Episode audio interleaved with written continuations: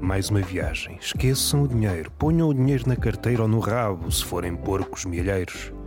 Mas o porco mielheiro não tem um furinho no rabo, tem nas costas. Mas que sabem vocês acerca da anatomia do porco mielheiro?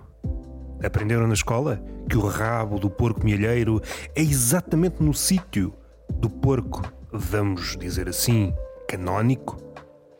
Não têm estudos. Não há uma disciplina que estude o porco mielheiro. E faz falta. Não quero estar aqui em alarmismos, para isso existem os jornalistas sérios. Mas estou em crer que o porco mielheiro está à beira da extinção. E calha bem, porque a beira da extinção é um precipício com uma vista para um novo século. E, infelizmente, o porco mielheiro não é que faltem oportunidades, mas não é influencer, porque influencer é alguém que anda, baila entre a felicidade e o suicídio. Está mesmo no limite. E esse limite não é metafísico, é o limite até onde vai a selfie.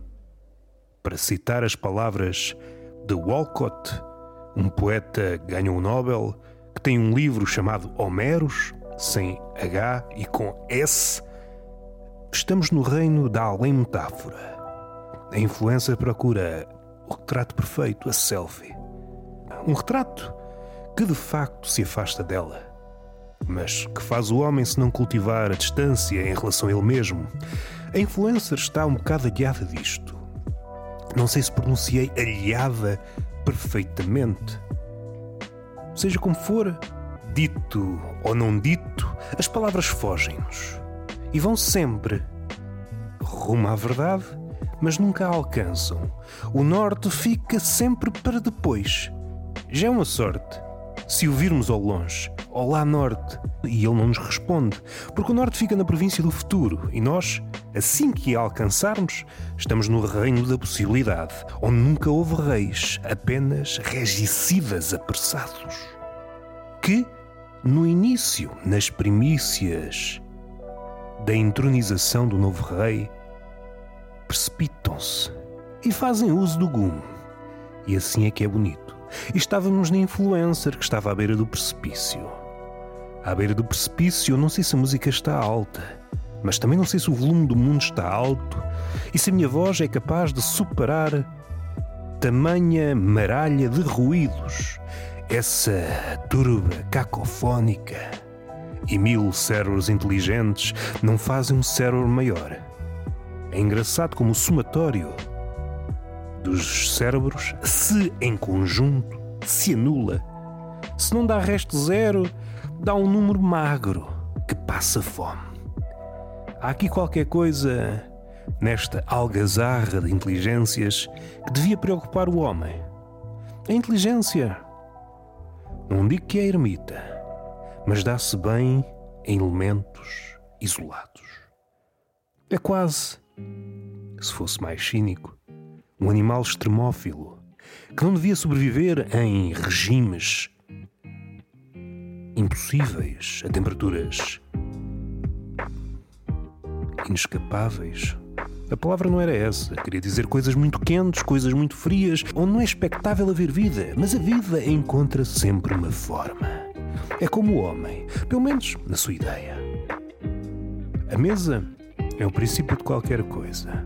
Podemos estender a toalha e depois da toalha uma folha, o início do banquete, uma ideia, o princípio de uma relação, mas estávamos na influencer, que ao contrário do suicida vai à beira do precipício sem saber o que vai acontecer depois. Às vezes um passo atrás, um passo à frente, um passo ao lado, um passo, uns escassos centímetros é a diferença entre a vida e a morte. O suicida sabe disso. Sabe medir bem os passos. Por vezes, saindo desta esfera da boa imagem, do retrato perfeito ou do suicídio, andamos numa dança. E quando cessamos a dança, olhamos para trás, supondo que cada passo deixou uma marca nesse terreno que foi uh, manuseado não é a palavra certa, mas é aquela que nos acorda à memória pelo trator. Um terreno que foi tratado pelo trator e está mais fofinho. As pegadas ainda lá estão, não sei por quanto tempo. E é como se decompuséssemos a vida numa dança. Observamos aquilo que deixamos, um legado que é provisório. Desculpem a redundância, todos os legados são provisórios. Há uma diferença de escalas. Mas, seja como for, seremos esquecidos. Alguns demoram mais tempo, porque a carne é rija, precisa de ser mastigada. E o esquecimento é o quê? É uma espécie de veneno do dragão de Komodo. Abram um vídeo no YouTube e percebam a força desse veneno, a forma como compõe a carne. E isso é memória. A memória no vazio, sem nenhuma. sem estar atrelada à mitologia, porque se estiver atrelada à mitologia, a memória fez com Zeus uma prole, uma prole de musas, nove musas. A memória a mãe de todas as musas. É preciso não esquecer esta ligação. Esquecendo o pai, Zeus, que já está lá para trás, deu à luz uma ninhada de musas. Uma delas, chamada Talia ou Tália, depende se tem acento ou não, porque as grafias são assim. As, as palavras lá de trás têm estes caprichos. Umas vezes são com acento, outras não têm, e em simultâneo disputam a nossa atenção. Vamos supor que a musa da comédia se pronuncia Thalia. A Thalia, musa da comédia. Engraçado, é quase um oxímoro, musa da comédia. Que é que ela segreda aos ouvidos do comediante? Não te esqueças que és mortal. Será isto o início de uma piada? Mas não é isto que nós queremos. O meu apetite reside num tema muito curto: a alface. A alface sofreu um rombo no seu prestígio. Olhamos para a alface, dificilmente podemos dizer carinho. Mesmo os vegetarianos, aqueles que, inspirados nos coelhos, comem com alguma regularidade a alface, não vê nela prestígio. Mesmo entre as verduras, não é merecedora de tal. E é aí que vemos o decréscimo de prestígio da alface. Recuemos para o sítio onde ela gozava de um prestígio imenso. No Império Romano, a alface era servida como um aperitivo. Imaginem que a coisa se mantinha. Então, íamos uma esplanada, pedíamos uma cerveja e para acompanhar não seriam amendoins nem tremoços, seria, se faz favor, para acompanhar é umas folhinhas de alface. Que cenário seria este? Em pleno agosto, numa esplanada no Algarve, pessoas a treinar a sua bebedeira, ensaiando copo atrás de copo ou garrafa atrás de garrafa, com a espuma da Imperial nos beiços. Aqueles beiços que, encimados por um buço que pode ser tímido ou um bigode farfalhudo, dependendo das escolas, cada um vê aquilo que quer ver. Para o miúpe, há só buços. Será que a idade do bigode já passou? Isso é, é uma pergunta deslocada. Eu sei que é uma pergunta deslocada, um quadro deslocado, Estamos numa zona pouco frequentada do museu. Os quadros lá estão, no sítio do costume. As legendas, não sei se pronunciei bem, a voz está sempre cansada. Chegamos ao domingo e, apesar de não irmos à igreja a estreitar ligações com o divino, a voz chega-nos cansada. Cansada de tanta mentira. A alface e a sua trajetória. Se vocês entrassem numa esplanada e vissem toda a gente a beber cerveja e no centro da mesa uma tacinha com folhas de alface, ah, é preciso umas folhas de alface para ir roendo. Quando davam conta, estavam as mesas rodeadas de coelhos. E os coelhos subiam pernas acima e quando estávamos por ela, estavam a beber sagres e a comer alface. Que paraíso! Esta é uma ideia possível de paraíso. Outra coisa. Eu estou certo que o mundo já deu o que tinha a dar. Porém, as palavras que não sei de onde vieram e a razão pela qual usamos, há quem diga que é para fugir ao medo. Andamos fugidos este tempo todo e o medo sempre à nossa cata. Tem um faro muito preciso, o medo. Não nos deixa ir para longe. Para criar hierarquias. A verdade é esquiva. As palavras prometiam mais e os resultados ficaram aquém. Em relação às palavras, o que é que eu posso dizer? Muito já se disse acerca dos nomes pomposos dos restaurantes armados ao pingarelho. É preciso fazer a destrinça, há aqueles mesmo dignos desse nome, restaurante fino, e depois há aquele que, inspirado nesse primeiro restaurante, pensa que é só mudar o nome. Anteriormente era um bitoque e agora, se for preciso, dá-lhe duas ou três palavras. Uma em inglês e outra em francês, às tantas, inspirado na pitalhada. Seria expectável que o prato fosse outro. Resultado: o prato aumenta de valor. Isto já foi dito várias vezes por humoristas. O que é que podemos acrescentar?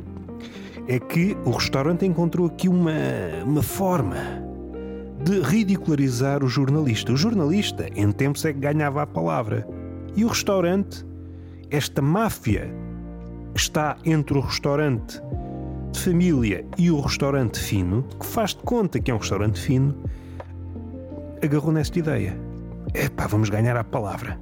Então, bitoque tem um certo valor, mas se acrescentarmos aqui duas ou três palavras em estrangeiro, podemos inflacionar o valor. E eles, todos contentes, e o povo, como também é, como é que eu ia dizer, vamos usar uma expressão dessa de Queiroz, é provinciano, tudo que vem de fora parece melhor, papamos. E vamos lá ver, até do ponto de vista da, do racionamento do Pitel, o restaurante ganhou. Em tempos era um prato farto, agora é exatamente o mesmo prato, a forma como é confeccionada está tá na mesma, só que diminuiu. Nem, nem sei quantas batatas é suposto ter um bitoque. Batatas fritas. Mas reduziram-nas para um terço. O bife, às tantas, é mais pequeno. Do ponto de vista do design, melhorou bastante.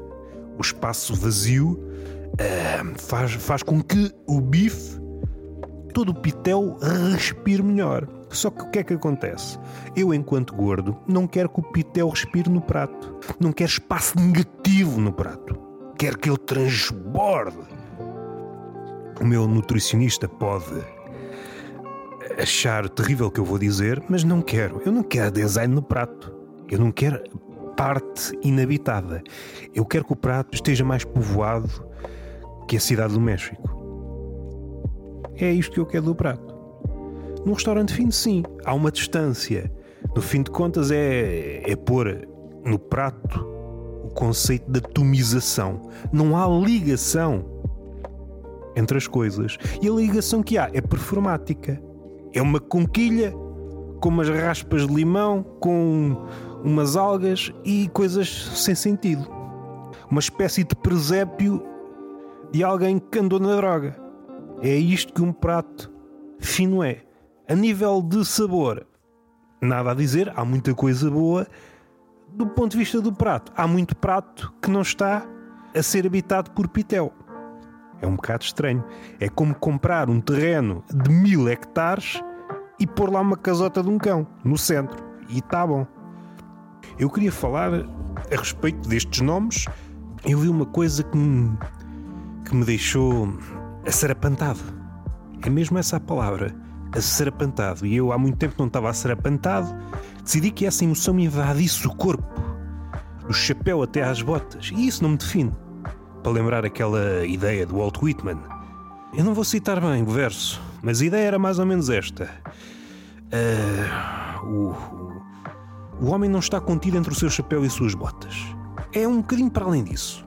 Às vezes a pupa sai fora do chapéu e há mais homem. há mais homem.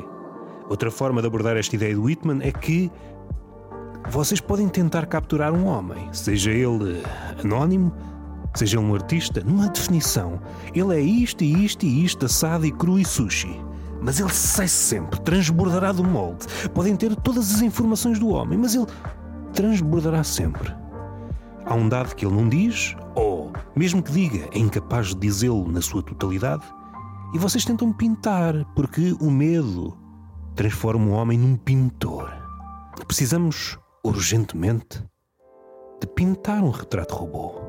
Este homem é assim. Mas há muita informação que vocês desconhecem. E assim vai continuar. Ora, voltando à alface. A alface perdeu esse prestígio. Eu estava a olhar para merdas. Há uma bifana, não sei se vocês sabem que é uma bifana, e depois abaixo estava uma bifana especial. Eu sei que as palavras perderam o seu poder, mas o que é que diferencia a bifana dita normal e a bifana especial? É que a bifana especial continha alface e tomate. Ora, e estaria tudo bem se o preço. Não, não digo que fosse o mesmo, porque a alface e o tomate está tudo muito caro. Como é que uma pessoa se alimenta?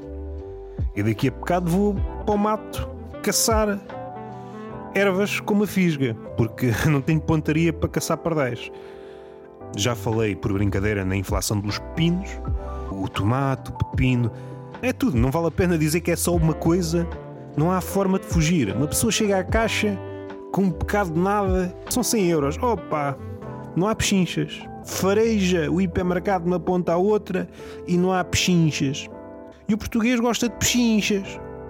Mais a mais quando se trata de uma pechincha alimentar. Porque é aquela pechincha que a gente precisa para levar o dia para diante. E não há pechinchas. Onde é que para a pechincha?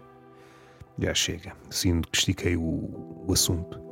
Não é pelo facto de adicionar uma alface e umas rodelas de tomate que transformam a bifana numa bifana especial. Não é.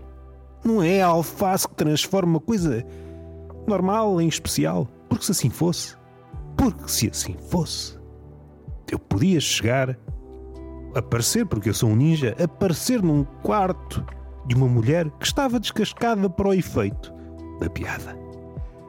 Uma alface a tapar o penduricalho. E a mulher: Quem és? Sou um homem especial. E ela: Ah, calha bem, sou uma coelhinha. Que piada foi esta, pá?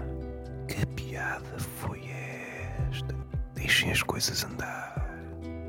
E está feito. Foi um podcast curto Estivemos aqui a falar sobre coisa nenhuma, como é meu apanágio. Entretanto, saiu um novo episódio de Tertúlia de Mentirosos com a Liliana Marques. Falámos de muita coisa. Falámos do riso, do humor, essas coisas gastas e cheias de dada. Nem consegui dizer de dadas. De dadas. Há pouco, sei que esta informação é inútil, mas só que faltava começar a, a pronunciar-me sobre coisas úteis. Mas mordi aqui o lábio e agora, sempre que falo, custa-me. Isto parece quase uma metáfora. Cada sílaba sai-me do sangue, cada sílaba sai-me do pelo. E com um sabor a sangue.